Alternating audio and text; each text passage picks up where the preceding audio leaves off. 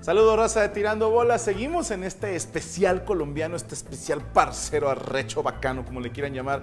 Y hoy tenemos un invitado de lujo, nada más y nada menos que el señor Alejandro Raño, a.k.a. el Juanpis. Compadre, ¿cómo estás, hermano? Un gusto, feliz de estar acá. güey.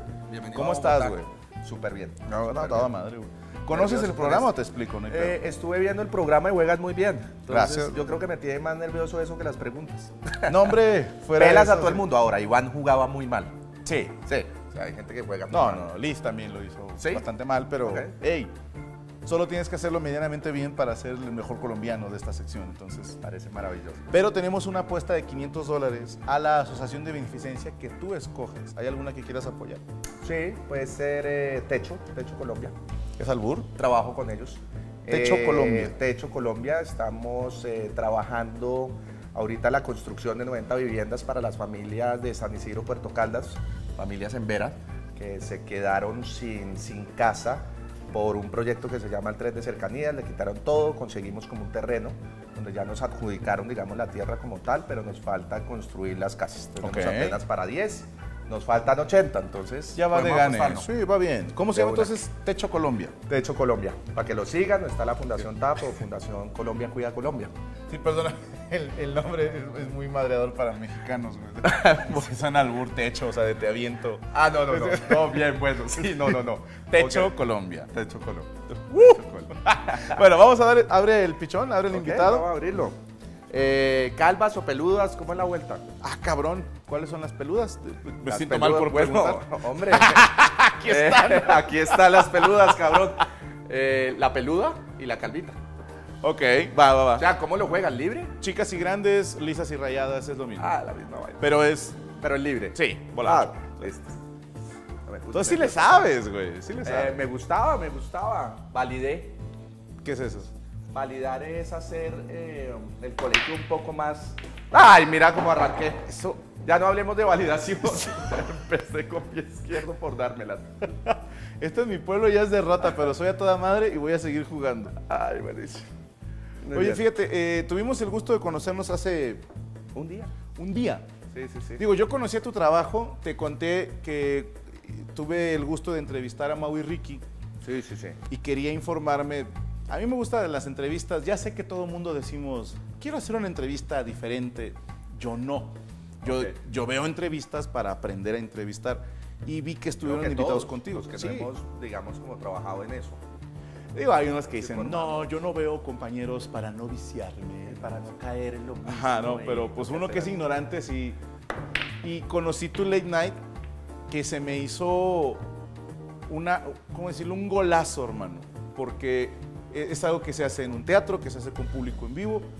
Y es algo donde uno esperaría, no sé, como otra cosa, como los comediantes somos muy de, yo voy a hacer esto, yo voy a hacer el otro, y tú lo hiciste de una manera bien presentada y me gusta tu late night, me gusta el concepto. Es un Digo, honor. si está, estás cabrón porque tú te dejas ir ñero con políticos. Sí, sí, digamos que eh, hemos creado, y digo hemos porque tenemos un, un grupo de producción eh, maravilloso con, con gente. ¿Cuánta gente es tu producción? Eh, la productora somos 20 eh, y todo el proyecto de One Piece son unos 95 personas. 95 personas. 95 personas. Sí, es un proyecto bastante. O sea, me grande. cuentas al güey que acomoda los carros también. Sí, sí, sí. Ok. Exacto. No, no, no.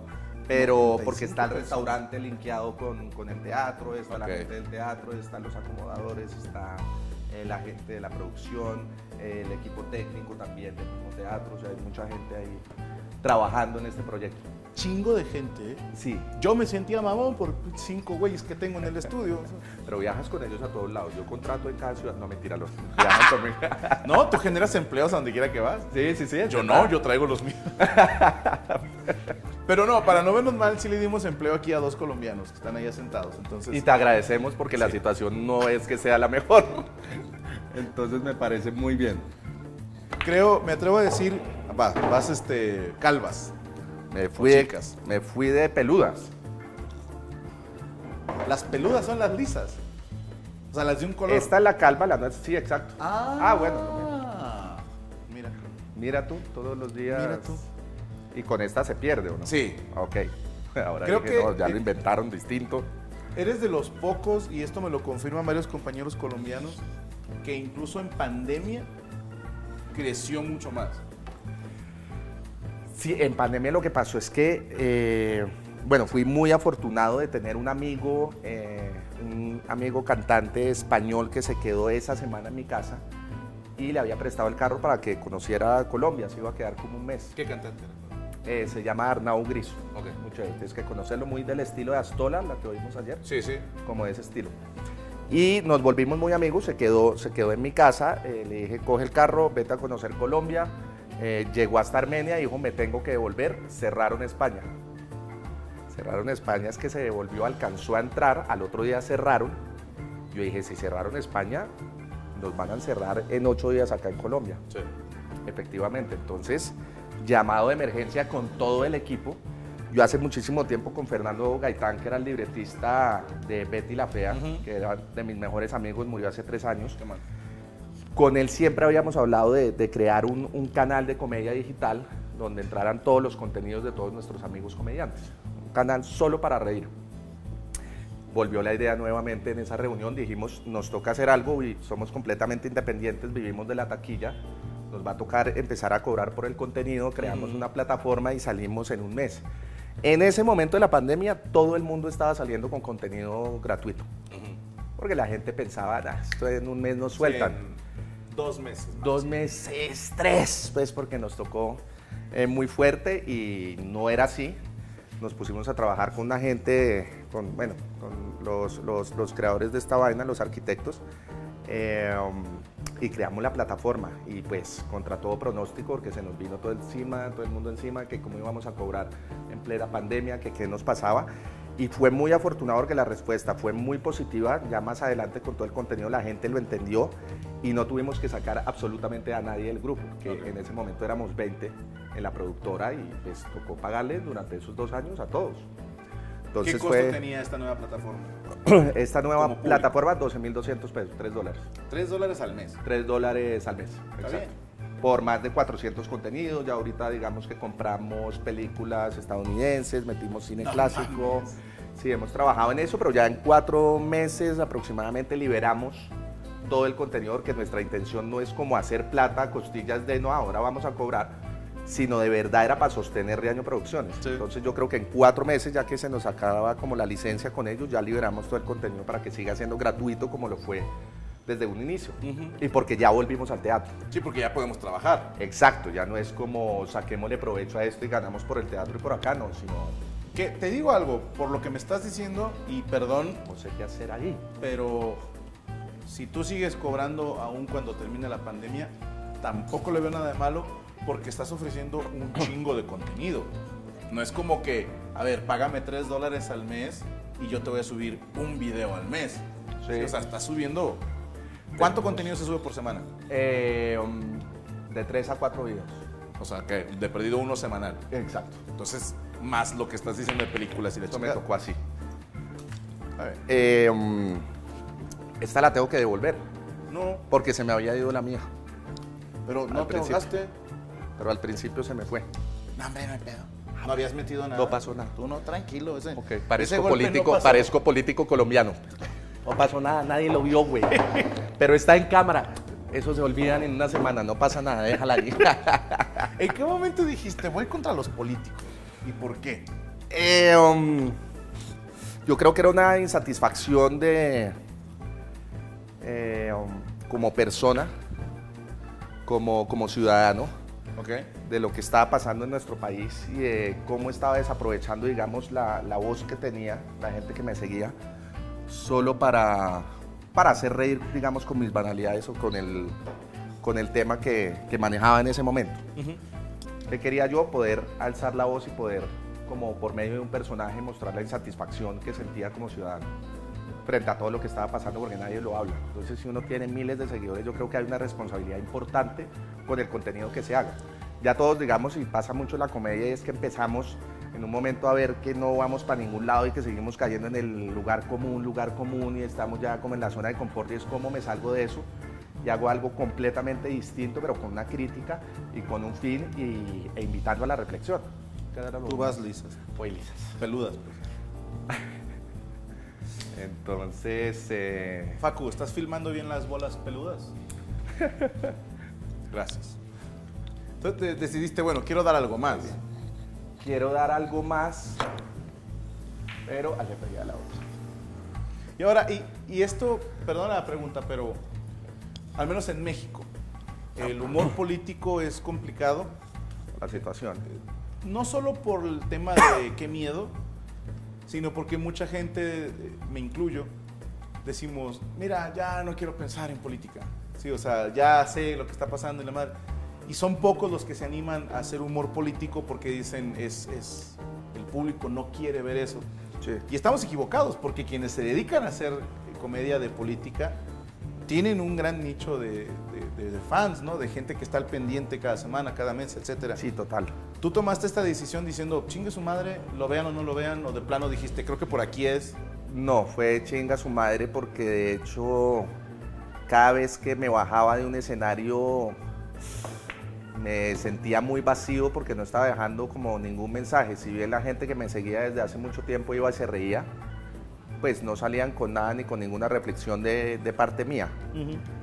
Eh, mi papá se murió y recuerdo mucho las palabras de él de, de- de trata de generar conciencia a través de, la comedia y no simplemente el chiste por el chiste y ya. Y eso me quedó calando durante mucho tiempo. Eh, no hice como mucho caso y después como esta satisfacción, este vacío del llegar al, al, mismo camerino, de estar solo, de decir, "Fue pucha, no dejo nada, de recibir un mensaje que cague de risa, ya. Eso era todo. Mm, dije, aquí, aquí falta algo más que me haga sentir como orgulloso de lo que estoy haciendo. Entonces estaba cayendo mucho en el, en el lugar común y conocí a un personaje y, y viví en un mundo de privilegios eh, que siempre me molestó ciertas actitudes de este mundo de privilegios y es la falta de humanismo dentro de él y, el, y el maltrato que hay, la estrati- estratificación que hay en países como estos, subdesarrollados. ¿Colombia es un país racista? Sí, súper racista, Ok, clasista. eso digo, no- no se ve. No, se ve todavía en muchas partes. Por ejemplo, conozco muchísima gente que, que en la casa, entonces la, la persona que te ayuda con el servicio, con los quehaceres del hogar, eh, no comen en la misma mesa o no se pueden sentar Oh, ahí, tienen que comer en la cocina. Eh, um, el mismo trato a quienes te atienden en un restaurante, no piden el favor, no dan las gracias. Entonces siempre me molestó eso y crecí en ese mundo. Entonces, Porque tu familia era acomodada. Exacto. Ok. Entonces, conociéndolo de, de primera mano, dije, por acá podemos hacer algo, porque siempre la comedia se ha, se ha instalado como desde la clase trabajadora y ha criticado desde esa, pero yo conociendo como las grandes esferas y quienes manejan este país, dije, yo conozco esto, he dormido en Palacio, en el Palacio de Nariño cuando era amigo de, del hijo de un presidente, dormía ya chiquito, conozco toda esa vaina, creo que puedo crear algo eh, importante y denunciar cómo trabajan estas personas, que es lo que hago. Que muchos no lo han entendido, dicen este tipo es un clasista, es un racista, es un machista y es un toda la de parodia. mía. Exacto. ¿Qué- ¿Por qué lo llamaste Juan Piz? Ese es, ese es chévere porque, eh, voy a pegarle acá, Sí, adelante. porque mira cómo son las cosas. Durante 15 años tenía una eh, rutina de los rolos Ajá. nosotros los de la, Los la capitalinos capital, de Bogotá. capitalinos, criticando a ese rolo que trata de aparentar, un poco a, a ese personaje del que estoy hablando hoy por hoy. Ah, No sé por qué, no me digas por qué eh, yo decía Juan Piz González en una parte donde se peleaba entre los roles. ¿Qué va a hacer? ¿Qué va a hacer? Le mando a Juan Piz González. Y eso quedó ahí, era una, como una pelea enfrentándose dos rolos que nunca se pegan. Parece que se fueran a vencer. ¿Qué va a hacer, weón? Sí, Así la- hablan los Las fresas. bocas, weón. Sí, así ok. hablan como los fresas, weón. Como que se les va a caer, weón, marica, weón. La Marica, unas hembritas, weón, unas Britneys, weón, y todas en Spanglish. Y eso no quiere decir que sean malas personas los que hablan así, o que sean privilegiados, o que tengan plata, no quiere decir que sean malas personas. Ahí se quedó. Eso está tremenda. Sino que sí hay gente que, que no tiene ni cinco de humanidad y los conozco de ahí va. Y le iba a poner un nombre, pero súper pendejo, eh, a- Alan Brito, pendejadas así. sí, sí. Para que se notara que era parodia. Sí, que era parodia y mi esposa me dijo, "Pues en tu show tú dices Juan Piz González, ponle Juan Piz González. Yo, está bien, entonces creé un universo real, no como parodia, sino un personaje que mucha gente pensó que existía. Los que no me conocían a mí y el boom que tuvo en su momento, pensaban que Juan Piz González era una persona, porque tenía la entrada a los clubes, tenía la entrada a los restaurantes. No, y porque, eh, a ver, estéticamente no parece un personaje. Claro, no, porque no está parodiado, porque son así. Hay gente No que tiene dice, exageraciones. hay gente que dice qué tipo tan, tan exagerado y tan sobreactuado, hasta que vuelven y escriben. Siempre pensé que era sobreactuado hasta que vi un Juan Piz González hoy. Entonces ya quedó como en medio de la jerga acá colombiana que, ah, ese tipo es un Juan Piz. Ya les dicen así a los Ya le dicen a los, fresas. que se a los que se comportan así y a los que roban también. Ok. O a los que maltratan. Digamos, hubo un caso muy, muy famoso acá de usted no sabe quién soy yo. Que Era un tipo que, que, um, que se tomó unos tragos, se terminó peleando con uno de los policías, con la novia, lo empujaba, que es como arranca mi serie. Eh, usted no sabe quién soy yo, yo soy eh, sobrino del expresidente Gaviria y usted lo va a mandar para el Chocó, los voy a joder y eso se hizo súper viral y de ahí crece como este personaje con saquito, con una vida de lujos, maltratador, machista, clasista, racista, xenófobo, todo, lo malo, todo. Todo el paquete. Es horrible. Y hacer que lo entendiera mucha gente acá era bien complejo porque pues uno no puede salir a decir hola, Sí, ¿no? es humor, es sarcasmo, es sátira, No, si lo explicas. Pierde todo. Sí. Exacto. Entonces sí te enfrentaste al principio con gente puteándote. Todavía. Todo, bueno. es Ah, que- lo de ahora es peor. Ok. Te quieren cancelar. Me quieren cancelar porque porque entró en este, este mundo político. No. Ah. Entró buena en este mundo político, esa es mía porque fue con la Sí, sí. película muy bien. Bien hecho, bien hecho. Gracias. Que entró en este mundo político. Oye, qué gusto estar acá. Está chévere. Es que aquí es donde tenemos buena iluminación, güey.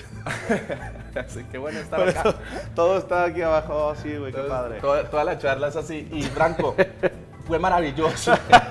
Me duele un poco la espalda, pero gracias por invitarme. Muchas gracias a todos. Me voy así ya el resto de la entrevista. Como la señora que se atravesó con Iván Marín, pero bueno. Tal cual. Y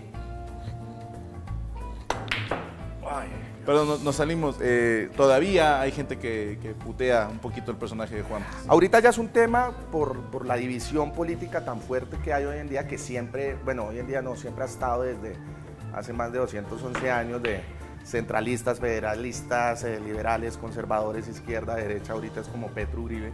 Entonces siempre nos han mantenido así de divididos. Entonces quien esté en la oposición o quien esté en contra de, pues representa como, como ese personaje que muchos van a atacar. Ujú. Y esas son las peleas que me gano, que ya me distancié muchísimo. Es- entrar a Twitter es una cloaca Sí, es negativo. negativa que le puede dañar a uno la vida, el día, entonces no volví a entrar.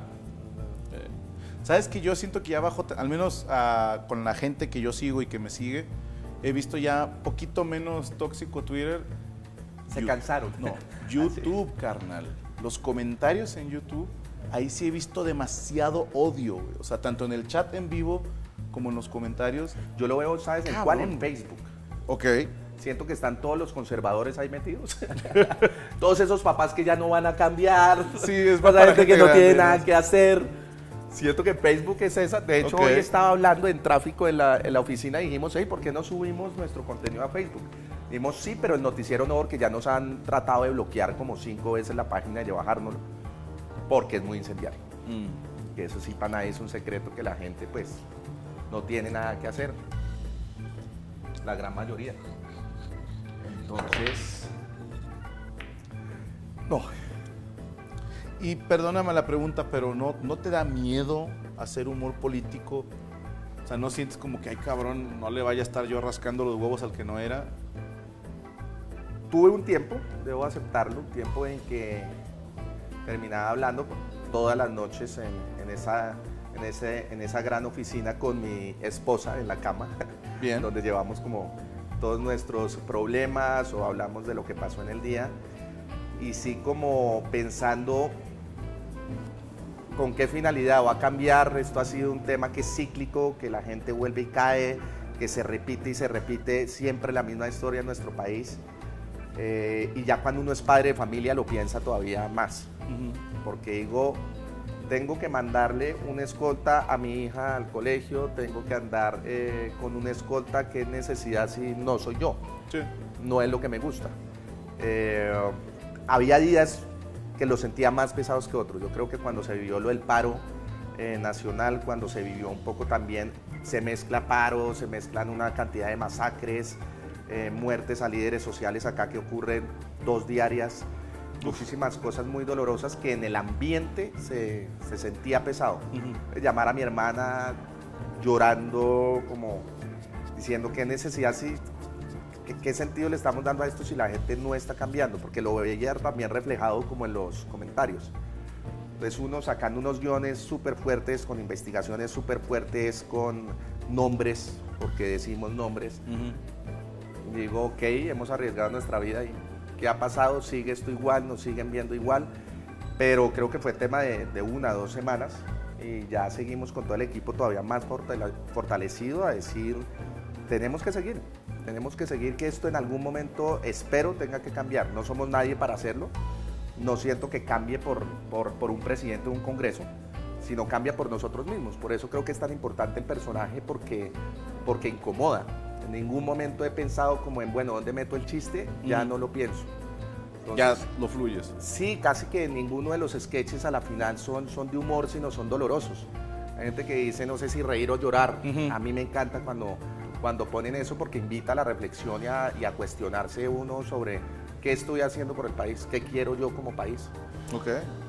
Y el cambio está en la gente, en, en- en cosas tan sencillas como saludar, pedir el favor, dar las gracias, comer todos en la misma mesa, dejar ese clasismo, invitar, conocer, viajar, comer, cosas maravillosas que la gente se está perdiendo.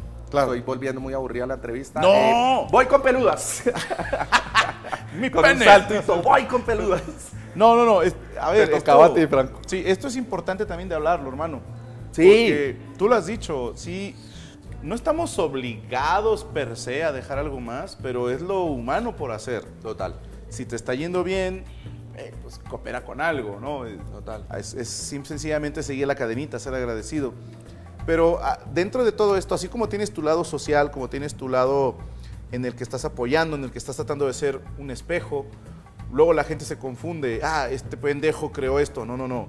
El personaje es un reflejo de algo que existe, no, no me estoy inventando nada. Yo, eh, totalmente. Además vivo muchos de los privilegios del personaje. Ok. Estoy inventando que es que yo vengo de otro lado y eso no es, eso no, no, eso no quiere decir que porque viva eso entonces de una vez soy como el personaje, soy una mala persona. De hecho yo creo que quienes viven en el privilegio tienen una responsabilidad un poco más grande, a diferencia de los demás, por hacer que esto cambie. Totalmente de tengo un privilegio, es cómo aprovecho ese privilegio para ayudar a los demás y acá, acá antes los hunden más. Ah, soy privilegiado, conozco esto, puedo hacer esto, ok, entonces Puedo salirme con la mía. puedo salirme con la mía, puedo ser un Juanpis tranquilamente. Que déjame presumirlo, porque ya la solté de manera orgánica. Tiene su cerveza. JP Beer. Hey, hey, hey. Lager. Esa la traje especialmente, Muy vasto, weón. sí, esa la traje especialmente, pero las etiquetas, las que son, nos llegan la otra semana, que Ah. ya las estamos manejando, tú la quitas, y esa etiqueta, eh, la gente cuando toma las bota en una caneca que les tenemos y con eso sacamos unas gafas reciclables, son las JP Glasses. Nice. Entonces, sí, es muy chévere.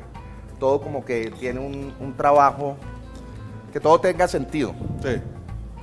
Que está cabrón, güey, de creerte, güey. Yo ayer porque te conocí, iba con... No sabía a qué me enfrentaba, ¿sabes? De hecho, cuando llegué y estaba la persona que estaba haciendo el, el asado, Sí, sí, sí, a Javi, ajá, y estaba una chica también, la esposa. Ajá. Y dije yo, ay, ¿estos quiénes son? O no sé qué, porque... Y, y lo digo yo, para que no lo digas tú. Porque son gente que trabaja para ti. Yo pensé que eran familiares. güey. Sí, me, me voy a permitir decirlo. Yo pensé que eran familiares. Sí, sí, Por, sí, sí, no. por la manera en, en que se hablan contigo, la confianza que se tienen. Yo pensé que eran tu hermano y su esposa, o tu esposa y su hermano. En mi casa siempre Algo, ha sido, es una crítica y todos somos una mega familia, ¿no? El Chingón. que, que yo tenga como ese privilegio no me da, perdón que suene como, como redundante, no me da el derecho de tratar mal a las otras personas porque es lo que lucho, realmente. Y digo, no, no tuvimos el gusto de conocer a tu familia completa porque los niños están. ¿Tienes Dormida mi gemelitos? Tengo mellizos. Mellizos.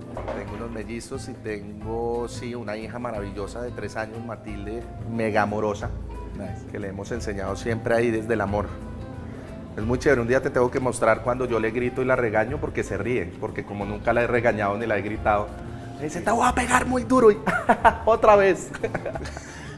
Trae la correa, te vienes para acá. Otra vez. Pierdes, ¿eh? Que ya es la 8. Pierdo ahí, ok. Y no Muy salió. bien. Eh, bueno. Y, güey, tu esposa se apellida Manota. Apellida Manotas. Es hermoso. Big Hands. Manotas. Manotas, sí. Con ese al final. Sí, sí, sí. Manotas. Me imagino que es la mamada como comediante. eh, poder. eh, a ver, mi esposa. Tener una Manotas. Sí. Si mi esposa se pidiera manotas, güey. Saco los todo tipo de días, líneas. Todos los días estaría puteándola, güey. Miren esta.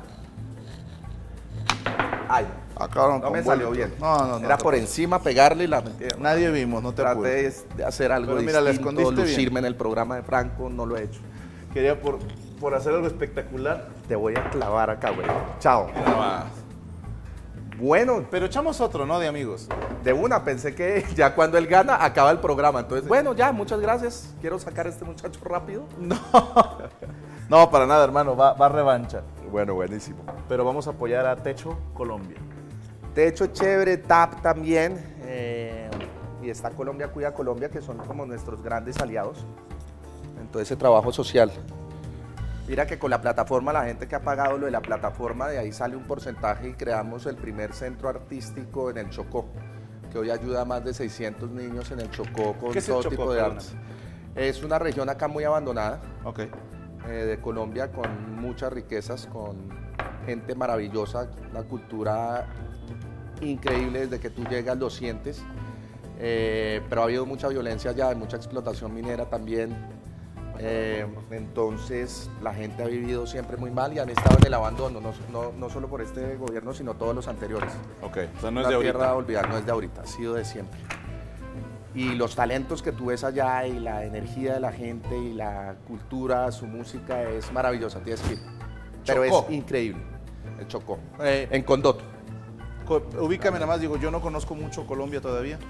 Condoto, no, te tengo que llevar y viajamos. Me ¿Está lejos de Bogotá? Estamos a una hora. En carro. No, no, no, en carro, por todo el Pacífico. Ah, ok, es un vuelo entonces. Sí, sí, sí, es un vuelo. No te llegamos. Ah, no, abres tú. Yo te estaba dando chance. eh. El invitado, por favor, nos invitaste a cenar ayer. Panceta. Panceta. Y mira que hemos estado cansados todo el día por culpa de la panceta. Qué fuerte de digerir está, ¿eh? Se siente uno grasoso todo el día. Como digo yo con el personaje, manteco. Manteco. Ahí se fue, te- la misma mía, pero nadie vio. No mames, se fue la Juguemos blanca como los también. políticos. Mira. Oye, que, que por cierto, yo pensé, cuando te pregunté dónde venía el nombre Juan Piece, tenía la esperanza, güey, de que fuera por el anime One Piece. Ok. Y que estabas puteando y por ahí. estaba, los estaba oyendo ahí hablar. Sí, del no, y tema. me dijo Iván, dijo, no, no le hables de eso, pues no tiene ni idea. no consume nada de ñoñerías ni nada. Dice, tenemos 14 años de amistad y nunca hemos podido hablar de estas cosas. Mira, con Iván hemos tenido, yo creo que las mejores relaciones hoy por hoy en la comedia, porque es, primero es una persona maravillosa, completamente sensible y real, que quiero muchísimo. Y segundo, porque hay muchas cosas que no compartimos, que eso nos ayuda para tener otro tipo de temas también, Claro. que es increíble. Y una vez él se ganó un concurso de comedia eh, y le dijeron, escoja, puede ir con una pareja a Las Vegas, por ese... Sí, para, por ese el- guion que para ir a ver a Seinfeld. Eh, sí, que no, no vimos a Seinfeld, no pasó nada con Seinfeld, no pudimos ver absolutamente nada. Cuando llegamos allá nadie respondía, no sabíamos dónde íbamos a dormir. A ver, eso no nos lo contó, güey. Ah, él dijo que vio a no. Seinfeld. no, él nos dijo, gané un concurso para ir a ver a Seinfeld. Y luego la plática se nos fue por otro lado, pero a ver, cuéntanos tu versión de ese viaje. Mira, mira. Perdimos. Bueno, No, pero- gracias, eso es todo. Nos vemos dentro de ocho días con más colombianos, parceros aquí. Ah, mira, no pasó nada, no pasó nada. Eh, ok. Este, bueno, fueron a Las Vegas, él te invita porque ganó este concurso. Soy su pareja en este... Nice. él en ese momento estaba... Pudo haber ido a una mujer, ¿no? Pero estaba hablando con Lady, su actual eh, esposa, pero eh, Lady vivía en México y ellos simplemente lo hacían vía web, Ok. Eh, por webcam. Y eh, me acuerdo que nos fuimos a Las Vegas y yo estaba pasando una etapa de, de mucha fiesta. A ver, estamos en Las Vegas, estoy con un amigo, Iván.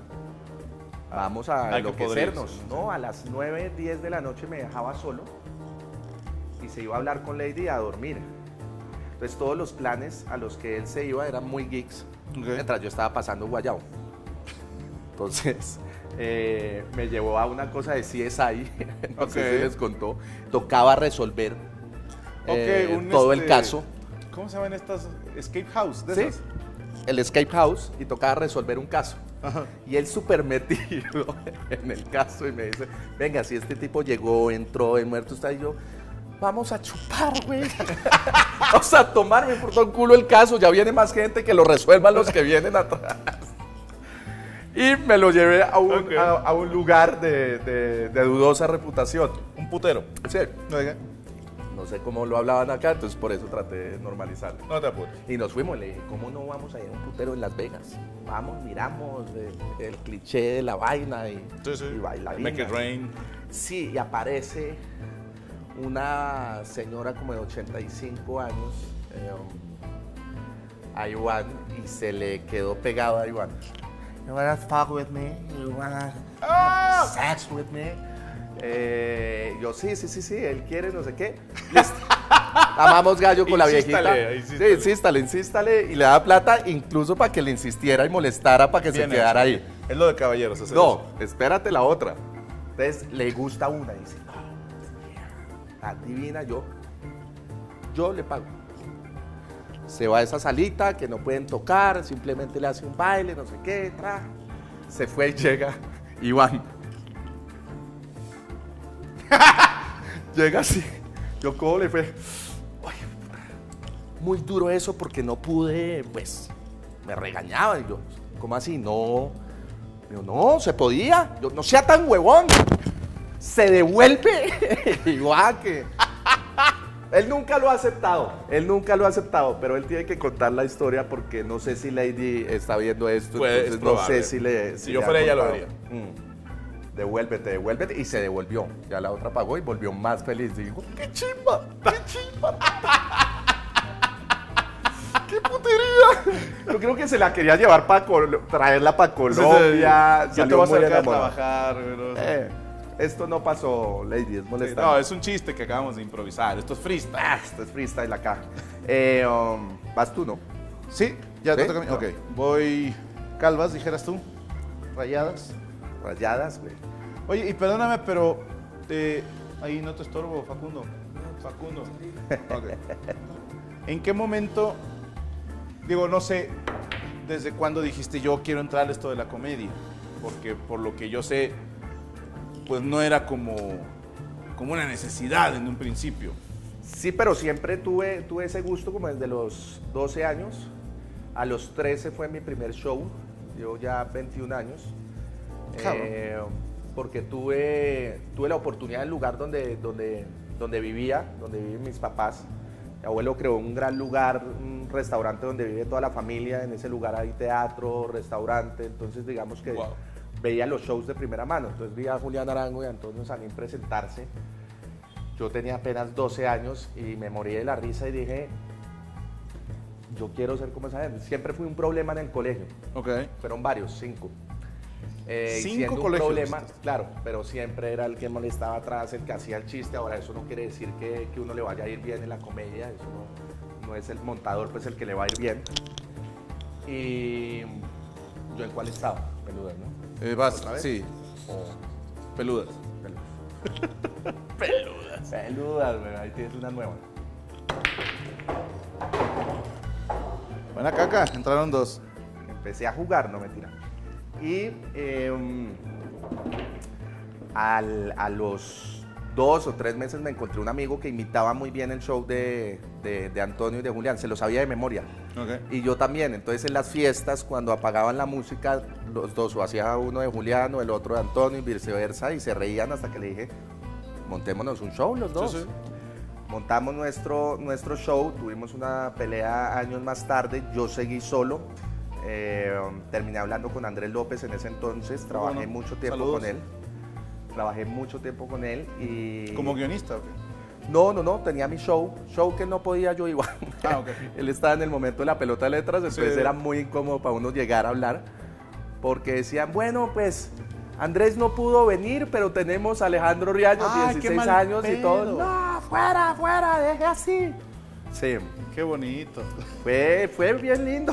Sí, eso es comer mierda y no otra Uy, comer cosa, güey. mierda, porque además me presentaba en uno, me acuerdo, y iba muy mal, 15 minutos, ya 15 minutos en la muerte, y todo el mundo así callado, y, por, y había una, un, un punchline de, de Andrés muy bueno que decía, deje así, la mamá, deje así, Andrés, deje así.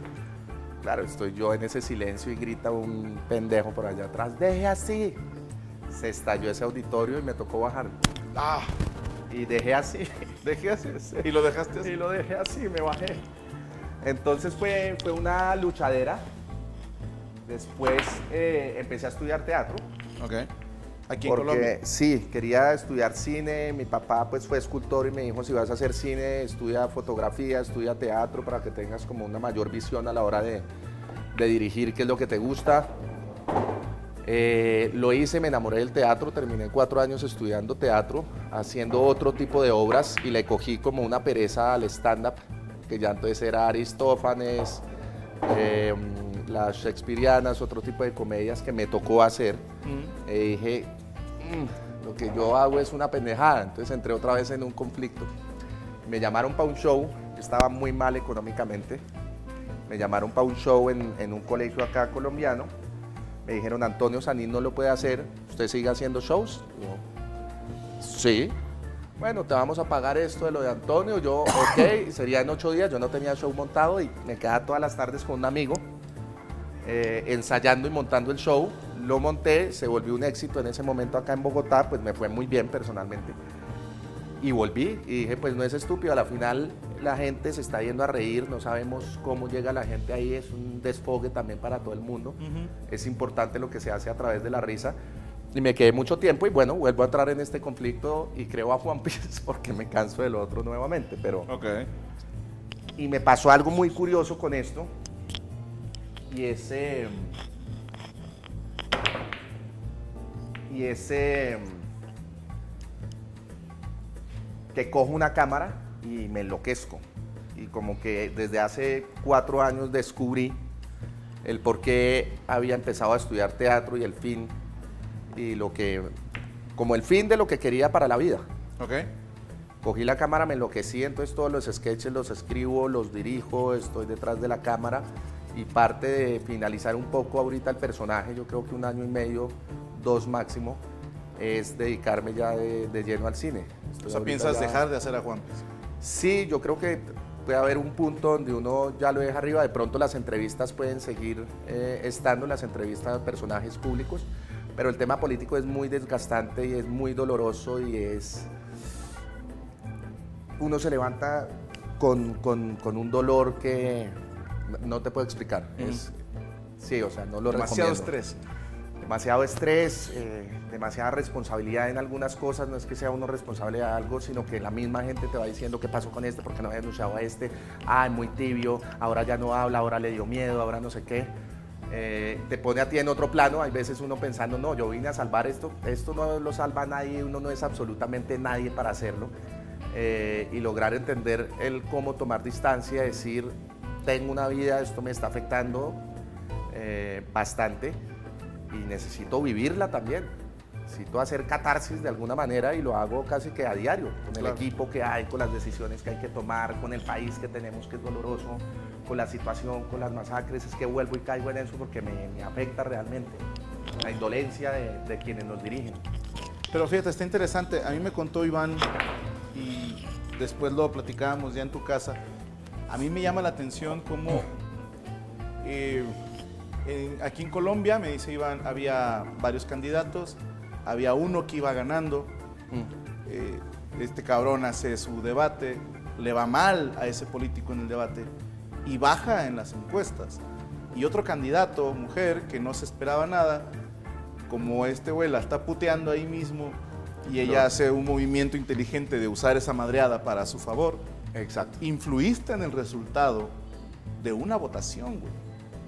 Eso, eso es algo que claro, la fuerza política que tomó el personaje es, ahorita tengo debates para las legislativas, las de Congreso de, Senado y Cámara, y, también tengo dos debates presidenciales, tienen que ir todos los candidatos. O sea, y esto ya ellos mismos te buscan a ti, me imagino, o tu producción está de, oye, vamos a un debate, quiere venir.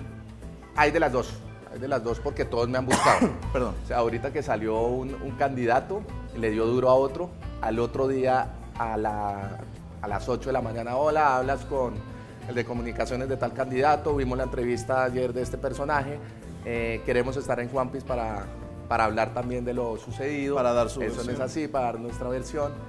Eh, y sí, pasa, ahorita para las de Congreso, para las de Congreso, Senado y Cámara, si te digo que me han buscado más de 100 personas, es, es poquito, de todos los territorios. Hola, mira, este es un nuevo candidato. Hasta que dijimos, ok, no podemos hacer un debate de 5 mil personas, hagamos uno de 20, donde pues son como las, las cabezas de lista, eh, los más importantes y que cada uno hable un tiempo.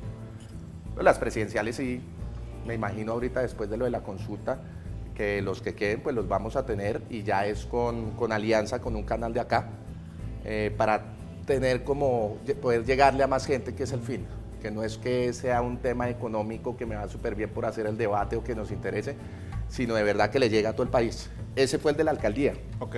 Me buscaron para comprar el programa, no se los vendí. les dije, no les vendo eso, pero tengo esta idea. Hagamos esta idea, desarrollémosla, le llegamos a, más gente y nos vemos cada cuatro años. Ya, sin pedo. Cada cuatro años. Aceptado. Aceptado, exacto. Y así es este, y le llegamos a todos los rincones del país. Fue como el debate más visto ese. Eh, en mucho tiempo de ese canal porque además fue cabrón, dinámicas. Fue muy, y, tú en personaje, güey. En personaje. Te, lo tengo que enviar.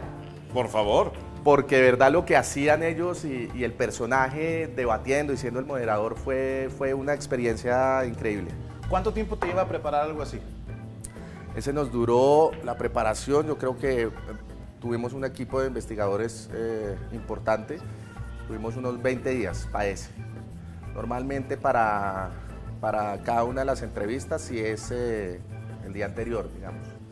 El día anterior las que hacemos del boletín del, del gomelo, que son las políticas. el boletín del gomelo. sí, tenemos varios formatos. Está el boletín del gomelo, JP News, que es el noticiero. Sí. Tenemos un noticiero semanal, que ese sí se demora como una semana, recopilando todas las noticias de la semana. Ok. Eh, um, de One Piece Live Show, que las entrevistas a los famosos. Eh, de JP Experience, que es eh, todas las experiencias que vive Juan Piz, entonces son sus sketches. Sí, sí. Pero es toda la denuncia a nivel nacional de, de, lo que pasa, pero no, son, son, son digamos, no, son como denunciando los, los negocios de su familia, de alguna manera, mostrando y sacando a la luz pública de cómo funcionan. Entonces son, son muy fuertes. Como el que te mostré, Hitler. Sí. Eh, hay otros como del mismo nivel o peor. Entonces, ¿cuántas horas al día te lleva? Porque me estás hablando de cuatro o cinco proyectos al mismo tiempo. No se lleva un día cada uno nada más. No, no, no. ¿Cuánto te lleva cada en total? O sea, ¿cuántas horas le metes? Eh, sí, es bastante tiempo. No hay, no hay mucho descanso. Es, muy chévere porque acá está mi productora Rocío. Sí, la veo que está, no ha guardado el teléfono. No ha guardado el teléfono y ahí estamos gestionando, de hecho, una reunión con la ministra de Transporte. Nice. Eh, sí, me meto también en unas cosas que me encantan, son, son apasionantes, pero, pero bien complicadas. Se ganan demandas, todo tipo de demandas, pero... ¿Hacia ti? Sí, de instituciones, de todo el día pasa todo el día se están quejando. Lo bueno es que es un personaje ficticio, entonces no lo pueden demandar. Nice. Señor Juan Piz González, oye, Juan Piz no existe, no tiene cédula. ¿A quién vas a demandar? Sí, sí. Entonces, bien, y creo que para eso sirve la comedia, en este caso. Totalmente de acuerdo. Sí. Ahora, eh, perdóname, dime. No, no, no. Digo, me dijiste, yo le doy uno o dos años máximo y después ya no planeo seguir haciendo Juan Piz, quieres hacer cine. Sí. Pero ¿Podrás, hermano? Digo, perro reconoce perro. Lo he dejado. De hecho, estoy escribiendo una, miniserie, se llama la, Universidad de la Corrupción. Ah. Eh, y con la persona, en este caso, no soy, no he estado como muy pendiente en estos guiones, normalmente soy quien los hace. sino ha habido tanta, digamos, ha habido una carga de trabajo muy grande que tengo una persona, un gran amigo, Diego, que se puso a hacerlos. Políticamente estamos parados en el mismo lugar. Eh, um, entonces lo revisamos y todo y lo llamé a decirle, me está metiendo mucho a hablar. No quiero salir, quiero estar dirigiendo y escribiendo. Entonces, digamos que los últimos sketches que sí los escribí yo, ni siquiera salía Juanpi, salía la voz, una Ok. voz en off, como para justificar que salía en el, en el, en el Instagram de Juanpis. Tiene que estar en algún lado, así sea saludando. Ok. Pero ya no me. Sí. Pero sí, trato de sacarlo lo menos posible porque me gusta. Y buscas, estar bueno, hacer cine. ah, Cine de humor, cine de arte. Eh. Cine de arte. ok. Sí, digamos, ahorita hicimos lo de, lo de la serie de One Piece en Netflix. Ajá. Estuve en todo el proceso como productor ejecutivo de la serie. Y, y fue fascinante el estar tomando las decisiones, el estar eh, en los guiones, el estar en. ¿Es mi esposo? ¿Quién es? Sí, mi esposo. ¿Se puede contestar? Sí. Contéstale, Franco. Hola, ¿cómo estás? Bueno. bueno. Amor. Bueno, ¿quién habla? Bueno, necesito a Alejandro, por favor. Se está bañando.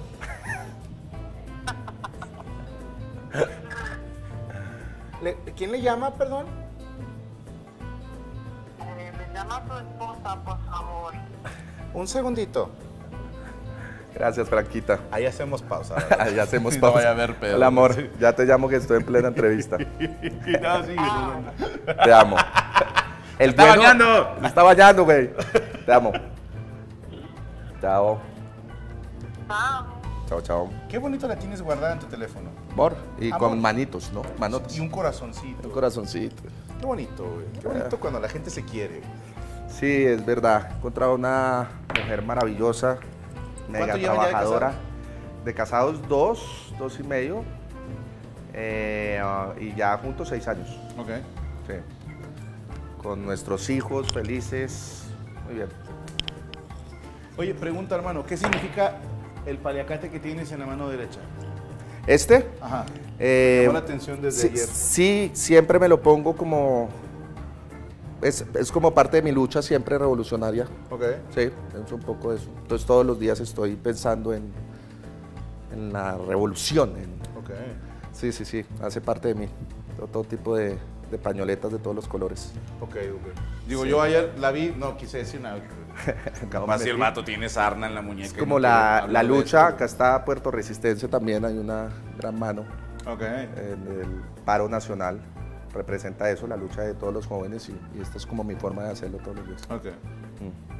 Vas tú, compadre. estar con, con la juventud. Cuando, cuando organizamos acá un paro hace ya unos tres años, eh, estar en la cama baja que pusimos con grandes artistas como alzando la voz sin generar ningún tipo de violencia y viendo a todos los jóvenes, jóvenes con esas ansias de, de educarse, es, es- muy doloroso porque como vuelvo y te digo, siempre he sido un privilegiado, lo he tenido todo, entonces el estar ahí arriba, al ver ese sentimiento, eh, me genera todo tipo de cosas eh, por dentro y con la vida y con mis hijos. O sea, como el saber que ellos también tienen que ser unos luchadores, que no se la pueden ganar tan fácil, que hay mucha gente que hay muchas necesidades y que hay que hacer algo. Si uno puede alzar la voz también por eso, amplificarla como tal, pues hay que hacerlo.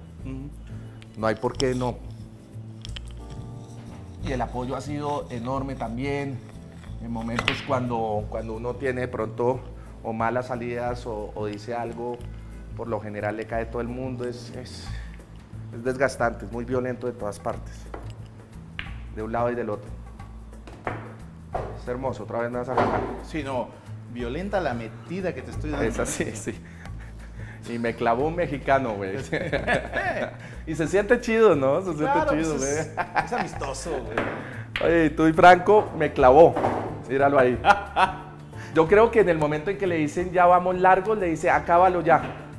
¡No! Por el tiempo, dice. Vamos eh, bien. ¿Vamos, ¿Qué vamos qué? ¿50 minutos? Perfecto. Sí, soy. A ver, aquí es una computadora, papá. Aquí no sabes con quién aquí hablas, Llevo los cabrón. minutos. Aquí 51, estoy viendo cómo ya se cansó este cabrón.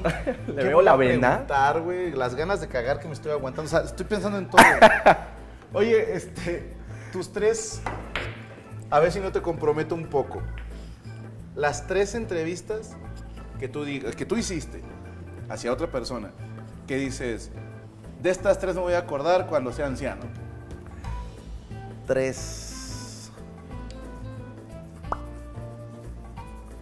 Creo que hay la que sacamos ayer de Omar Murillo. Yo creo que un gran actor de, de nuestro país. Me va a acordar mucho porque he conocido su trabajo.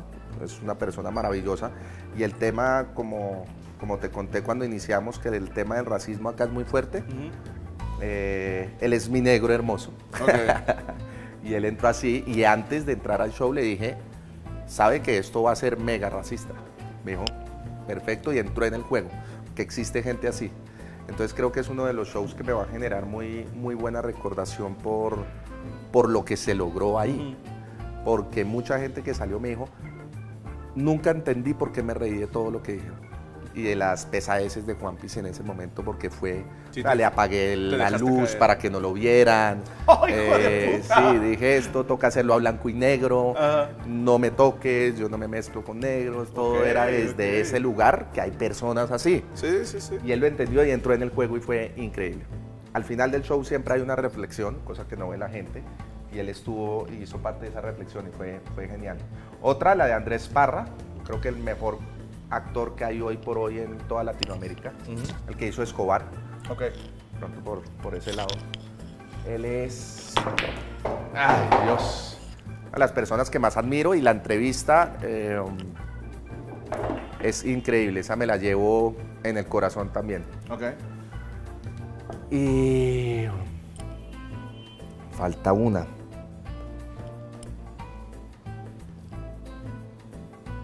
Puede sonar muy clichésudo, pero disfruto tanto cada entrevista.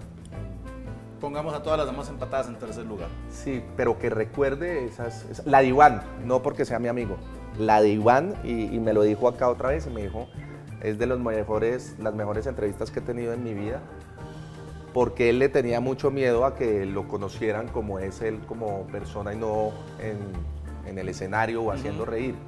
Le costaba mucho, entonces hablamos del tema del, del suicidio, de sus depresiones, de cómo se sentía antes, de, de, de esa vida que llevaba, del abandono, eh, pero igual nos reíamos y era Juanpis, entonces yo me burlaba del suicidio, entonces el man decía, no sea hijo de puta. es, es una entrevista muy incómoda. Sí, sí. Pero es una entrevista muy bonita porque además era eh, con uno de mis mejores amigos de la vida. Entonces era ser un Juan Piz contra una persona que quiero mucho. Entonces yo creo que esa también tiene mucha recordación para mí muy importante. Ok. Sí. ¿Conocen, eh, ¿Conoces el juego Coges, Casas y Matas? Coges casas y matas. Ajá. Sí. Yo te doy tres personas. A una la, La tienes cojo. que matar, a otra te la coges, te la culeas, dijeran aquí. Ok. Y con la otra te casas. Ok, ¿Ok? listo. Uribe, Duque, no te creas, no te creas. No, no, no te creas.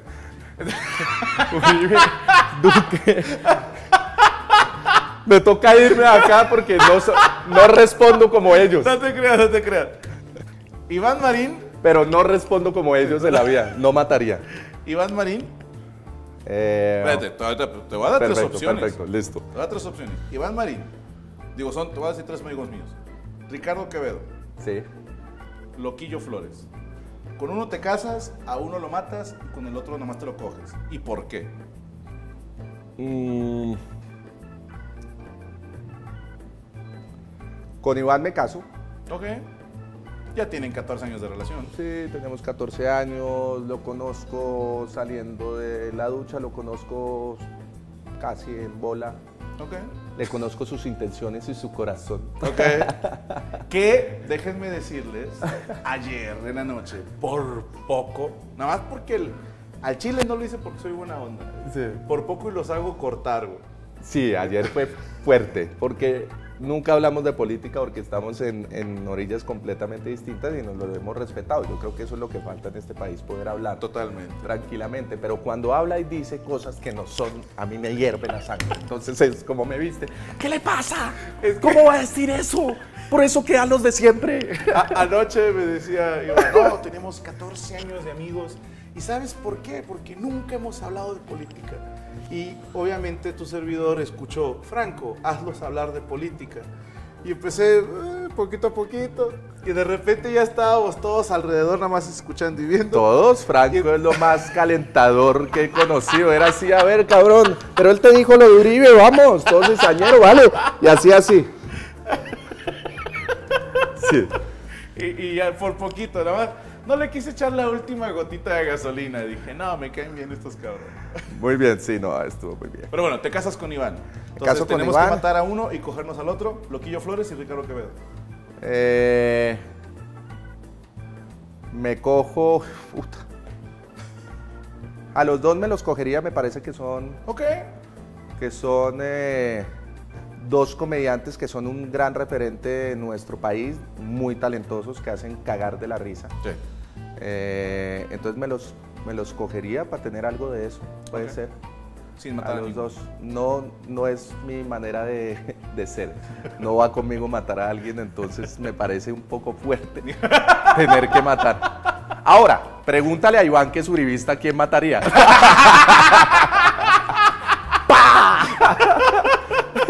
¿Y a quién le pone las botas al revés, güey? ¡Pah! Exacto, pero no es mi forma. Creo que me los culiaría a los dos. Ok, es lo correcto. Mira nomás. Otra vez. Ah, maldita sea. Por eso es el mejor comediante en Latinoamérica. No, no, hermano, al Y contrario. villarista. Villarista. Maravilloso. Hermano, gracias porque aceptaste la invitación. Digo, continúa, termina tus acabar tiros. esta para no quedar tan mal. Venga, venga. Porque sé que andas muy ocupada. Porque sé que peor. en chinga. Porque sé que le ibas a cagar. Sí. Gracias por aceptarnos este tirando bola, hermano. A ti. Y espero que mañana puedas ir a ver el show porque faltas tú de ir, güey. Voy a ir mañana y te agradezco la invitación por este espacio, por la charla, por tu generosidad. sabes. Y bueno, yo creo que eso es lo que falta, conocernos entre todos y hacer reír a todo el planeta entero, que es lo más importante. Porque acá muchos pelean por ser el mejor y no lo van a hacer, porque es de gusto la comedia. Es subjetivo. Entonces, eh, para los de. Conalep es cada quien. Sí, bueno, eso. Colombia para los del Sena. Pero en el, para los del Sena. Pero sí, sí, yo creo que hay que hacerlo para uno, ser el mejor para uno mismo todos los Totalmente de días. acuerdo. Esa es la lucha. Entonces, gracias a usted. No, hermano. Y un placer Ya sabes, ¿eh? conocerlo. Un gustazo, güey, ya sabes. Lo mismo. Me- rara vez me cae también alguien tan rápido. Es, es buena persona el señor. La Síganlo en mirada, la mirada. El señor, sí, sí, ya sí. estuvo despectivo. El, el, el pisco este, el, eh, No, la cosita es, esta. Es de respeto. Este, No. Es un señor, ya está casado. Es tiene verdad, tres hijos. Soy un señor. Tiene una casa con una parte que da toques a los perros, o sea. que cómo batallamos para calmar a Cristian. que a toques a los perros. Ojo, me va a defender rápido antes de que se acabe. Mi vecino me iba a demandar porque mi perro iba y se le cagaba en la puerta de su casa. Entonces dije, así será la energía del vecino, que el perro va todos los días a cagarle en la puerta de la casa. Yo creo que es culpa del vecino. Y me llegó eh, con administrador, con todo el mundo, a que si no eh, controlaba a los perros, me demandaba. Entonces puse cerca eléctrica. El de la cerca eléctrica es la mala persona. Sí. Porque para probar la cerca lo bota el perro. Entonces, ese sí No es un Sí, entonces está. Y el perro no volvió. Ya la cerca eléctrica está apagada, Sí. pero porque ya Sí, no, no. saben que no sale. Batallamos para calmar a Cristian. Que corten que ya. Chao. Raza, ojalá que les haya gustado el episodio. Aquí están las redes sociales, síganlo en todos lados. Y si no les gustó, sim sencillamente cállense el hocico.